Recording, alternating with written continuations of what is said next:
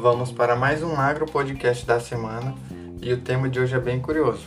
Vou falar dos impactos do clima no agronegócio, enfatizando os fatores e elementos climáticos. Vou enfatizar nisso. Questões como luminosidade, umidade relativa do ar, do solo, temperatura, índices pluviométricos são fundamentais para a escolha da sua plantação, do que plantar. Afinal, esses elementos são fatores que determinam o sucesso ou fracasso da sua colheita. Por isso vou tocar nos, no, vou adentrar sobre os fatores e elementos climáticos nessa semana. Hoje, né? Primeiramente vamos diferenciar o que é tempo atmosférico de clima. Tempo atmosférico é uma condição momentânea da atmosfera, ou seja, se o dia estiver ensolarado, é uma condição de tempo. Se estiver chovendo, é uma condição de tempo. É como é como a atmosfera está naquele momento.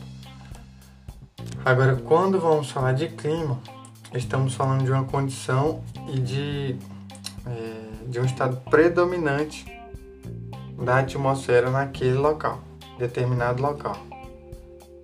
É predominante o estado dela. Estamos falando de clima. Um exemplo disso é clima tropical. Se o clima é tropical, logo predomina ali um clima quente e úmido. É muito mais abrangente quando, se vamos, quando, quando vamos falar de clima. Acho que dá de entender, né? Agora vamos falar dos elementos climáticos. Quando você chega em determinado local, deixa eu dar um exemplo, ah, eu vou para o sul, vou viajar para o sul. Quando eu chegar lá, uma das primeiras coisas que eu vou observar é a temperatura do local é uma coisa que no calor aqui do Tocantins, né, uma coisa que eu vou observar muito é a temperatura do local quando eu chegar lá. Vou observar se aquele local é muito quente. Lá é frio, né? Mas beleza. Observar se é frio, se a temperatura é agradável. Então a temperatura é um elemento climático e é um dos mais perceptíveis. É uma das coisas que. Primeira coisa que você observa. Outro elemento que é bem perceptível também é a umidade do ar. Lugares que são mais perto do mar, eles têm tendência a serem mais úmidos. Agora, locais mais para o interior, eles têm tendência a ser mais seco. Outro elemento climático é a pressão. A pressão ela é determinada pela variação de altitude, mas eu vou comentar mais sobre pressão para frente, porque pressão ela pode ser considerado um fator também, fator climático. Vou falar agora sobre os fatores. Mas o que são esses fatores? Fatores são algumas características naturais ou fenômenos que modificam o clima e influenciam nas características climáticas.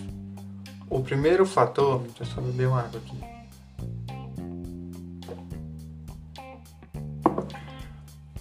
O primeiro fator é a latitude.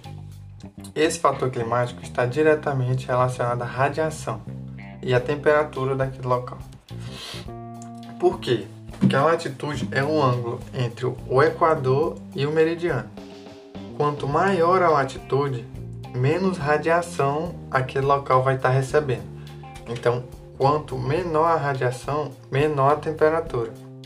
Por isso que eu falei que é um fator climático que se relaciona diretamente com a radiação e a temperatura.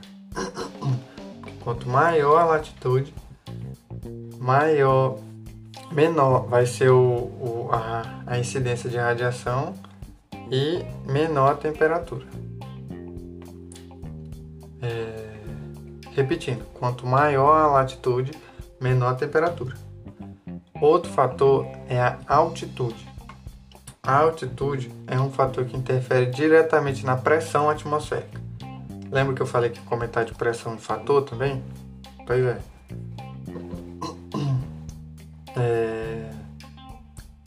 A altitude interfere diretamente na pressão atmosférica. Ela é a distância vertical entre qualquer ponto ao nível do mar. É tipo do nível do mar a qualquer ponto em relação ao nível do mar. E deixa eu explicar uma coisa curiosa para vocês. quanto mais elevado você estiver, menor vai ser a camada de ar sobre a sua cabeça. Logo, menor será a pressão. Entendeu, né? Quanto maior você tiver, quanto maior for a sua altitude, menor vai ser a pressão. E muitas pessoas confundem e, e falam assim: ah, é, quanto mais alto você vai, maior a pressão. E é justamente ao contrário. Por quê?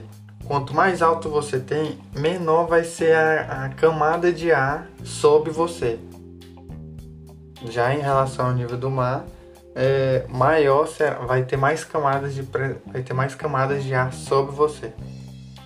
Por isso que a nível do mar é a maior pressão.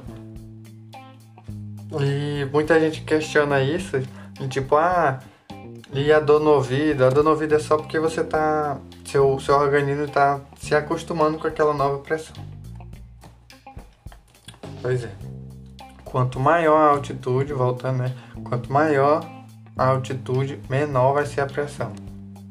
E quanto mais próximo ao nível do mar, maior a pressão. Locais com maior pressão, menor a temperatura também. E locais com menor pressão, com maior pressão, maior temperatura.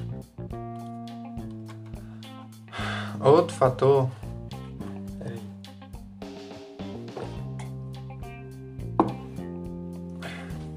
Outro fator é a maritimidade e a continentalidade. A maritimidade é, proporciona umidade ao local e a continentalidade proporciona a condições mais secas ao local. Ou seja, cidades litorâneas têm mais influência a grande evaporação dos mares e deixa essa grande evaporação dos mares deixa a atmosfera mais úmida. Já nas cidades do continente não tem tanta influência da maritimidade pela distância, etc. São locais mais secos. Uma coisa legal de falar é que a umidade está diretamente ligada à temperatura e ela interfere na temperatura. Ela tem a relação direta com a temperatura. Locais que têm uma umidade muito alta conseguem reter o calor quando não há radiação solar, quando não tem, quando de noite. Quando está de noite, locais que têm a umidade relativa do ar muito alta conseguem manter, é, reter o calor na parte da noite. E locais que não tem, são exemplo deserto. deserto a umidade relativa do ar é muito baixa. É, por isso se torna um ambiente muito extremo, porque não controla nem na parte do dia nem de noite. De dia é muito quente, muito, muito quente. E de noite é muito frio. Por isso se torna um ambiente muito extremo.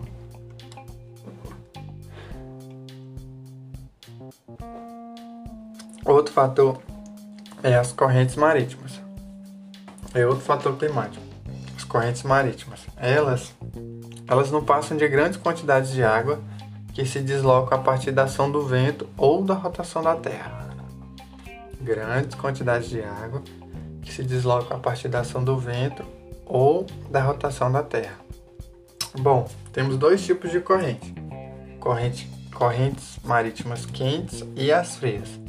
As quentes são originadas na região equatorial e as frias são originadas nas regiões polares. Essas correntes influenciam e se relacionam com a temperatura e a umidade. Essas correntes se influenciam e se relacionam na temperatura e umidade. Pensa comigo.